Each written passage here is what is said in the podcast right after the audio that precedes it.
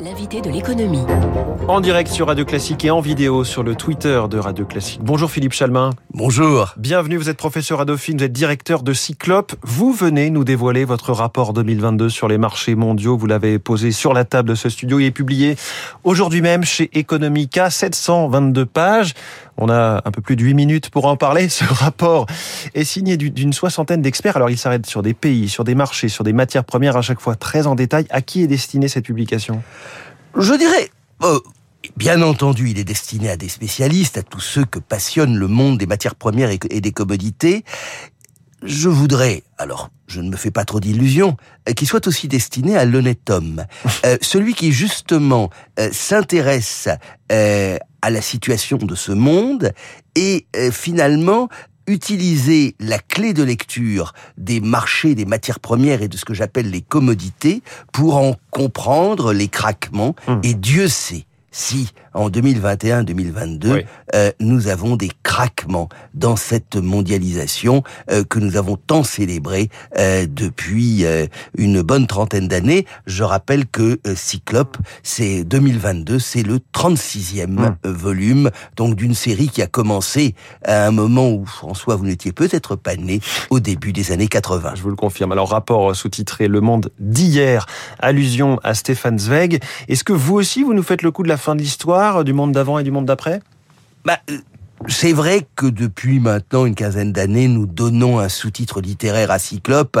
La première fois en 2007, euh, c'était Le temps du monde fini commence, c'était la phrase de Paul Valéry. Alors pourquoi le monde d'hier de Stéphane Zweig? Stéphane Zweig, il écrit en décrivant finalement euh, ce qu'a été son passé, celui de la Mitteleuropa, celui de l'Empire austro-hongrois, etc. Quelque part, le choix du monde d'hier, c'est largement lié au fait que nous pensons que ce double choc de la pandémie, de la guerre d'Ukraine, marque une rupture profonde, une rupture un peu identique à celle que moi j'ai connue quand j'avais votre âge, mon cher François, c'est-à-dire celle des années 70. Mmh. Les années 70 avaient marqué une rupture, c'était la fin des 30 glorieuses de l'après-guerre. Eh bien, ce que nous vivons aujourd'hui pour nous, c'est quelque part la fin d'autres 30 glorieuses, les 30 glorieuses où nous avons cru en la mondialisation heureuse, où nous avons cru effectivement avec Foucault Fukuyama, nous avons cru euh, en la fin de l'histoire. Mm. Ce qui se révèle aujourd'hui, c'est un monde qui se fracture, c'est un monde qui doute du point de vue technologique, euh, c'est un monde aussi où l'économie de marché est remise en cause. Donc vous êtes un petit peu du, pessimisme de, non, ça n'est pas. Euh, alors effectivement, mais je ne vais pas aller me suicider à, à, à Petropolis, je vous rassure. Simplement, non, c'est de se dire que euh, il y a encore beaucoup de chemin à faire. Nous avons rêvé d'un monde qui fonctionnait bien, où les pays émergents euh, ben, se développaient, où finalement le bonheur économique allait permettre euh, que euh, s'ouvre peu à peu un certain nombre de continents comme la Chine. Aujourd'hui, que voyons-nous? Nous voyons un monde qui se fracture, nous voyons des chaînes de valeur qui ne fonctionnent plus, nous sommes obligés de repenser le monde. Et comme je vous le disais, finalement, quelle meilleure clé de lecture que euh, de regarder tous ces marchés. Nous traitons de l'ananas au zirconium, mais nous traitons aussi du marché de l'art et même du marché du sport. Effectivement, alors plusieurs crises se conjuguent. La plus emblématique, en tout cas celle qui nous occupe le plus aujourd'hui, j'allais parler de, du pétrole, on pourrait parler aussi euh, de celle du blé. Et vous traitez évidemment tous ces sujets. Euh, quelle est la, plus prégnante pour vous et peut-être celle qui va être la plus structurelle? Écoutez, euh, il n'y en a pas une plus que d'autres. Euh, ce qui me frappe, c'est la conjonction de toutes. Nous avons et ça a commencé dès 2021. Finalement, la guerre en Ukraine, elle n'a fait que rajouter un peu à des tensions largement antérieures.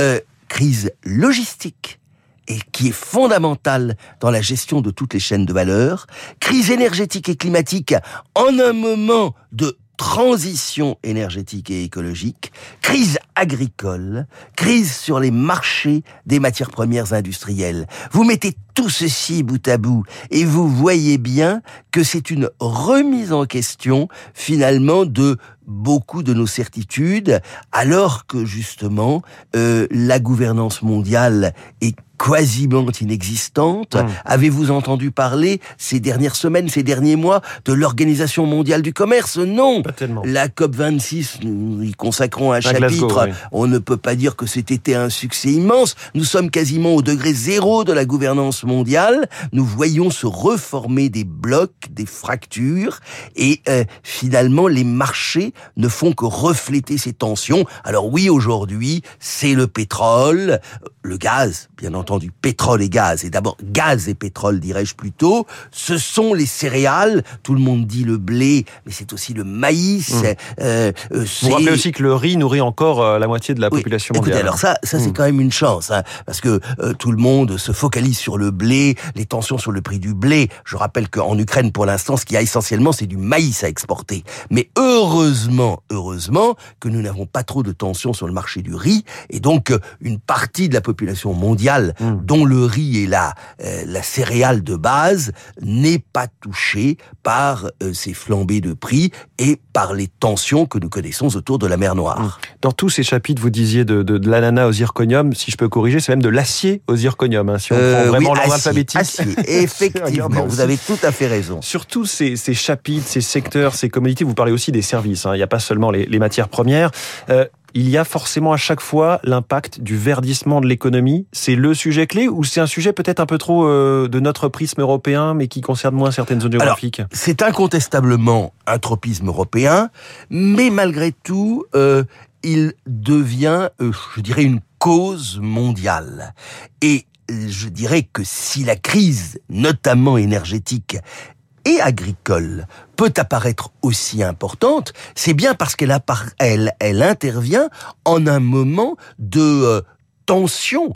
Euh, nous sommes, je dirais, au milieu du guet. Euh, euh, la crise énergétique européenne, par exemple, n'aurait pas été aussi forte si nous n'avions pas enclenché tout un mouvement vers des énergies renouvelables qui malheureusement sont intermittentes Oui. et qui de ce fait ont donné une place essentielle au gaz naturel. Euh, nous n'aurions peut-être pas autant de tensions agricoles euh, si nous n'avions pas enclenché aussi, alors euh, une, je dirais une une tendance vers une forme d'agroécologie, elle aussi totalement nécessaire. Donc euh, on voit bien que ce verdissement euh, qui est tout à fait légitime, louable, et nous avons tous les mêmes objectifs, c'est qu'à la fin de ce siècle, nos petits-enfants ou nos arrière-petits-enfants euh, vivent sur une planète supportable, eh bien, ce verdissement, euh, il a probablement exacerbé les tensions sur un certain nombre de marchés. Si on parle euh, en quelques secondes de la Chine, pays dans une situation un peu paradoxale, très replié sur lui-même, mais avec quand même de beaux jours devant lui, a priori. Écoutez, la Chine est la grande interrogation. La Chine, elle est, elle est pratiquement à toutes les pages de Oui. Cyclope, puisqu'elle est le principal, alors parfois producteur, certainement consommateur, bien souvent importateur de toutes les matières possi- premières possibles et imaginables. La guerre en Ukraine, qui a fait flamber, dit-on, les prix des céréales, oui, peut-être la vraie flambée des prix des céréales en 2021, ce sont les achats de la Chine. Et la Chine, vous la retrouvez sur tous les produits, donc euh, du blé et du maïs au carbonate de lithium, et bien entendu aujourd'hui au pétrole et au gaz russe. Mm. Alors la Chine, c'est la grande inconnue, car aujourd'hui la Chine est pratiquement à l'arrêt, et dans ce scénario euh, mondial de stagflation, vous avez Oui. vu qu'hier, la Banque mondiale vient de réduire de manière drastique ses prévisions économiques pour euh, 2022, ça paraît logique, eh bien, euh, la Chine, elle est... euh, elle peut être notre espérance, elle est surtout notre principal souci. Philippe Chalmin, professeur à Dauphine, directeur de Cyclope, merci beaucoup. Ce rapport, mondial, ce rapport sur les marchés mondiaux, le monde d'hier, votre rapport annuel publié ce matin chez Economica, donc de A à Z, de l'acier au zirconium. Merci beaucoup Philippe Chalmin et excellente journée. Il est 7h23. Les faits divers et les fins de campagne électorale, c'est toujours un piège, c'est l'info politique.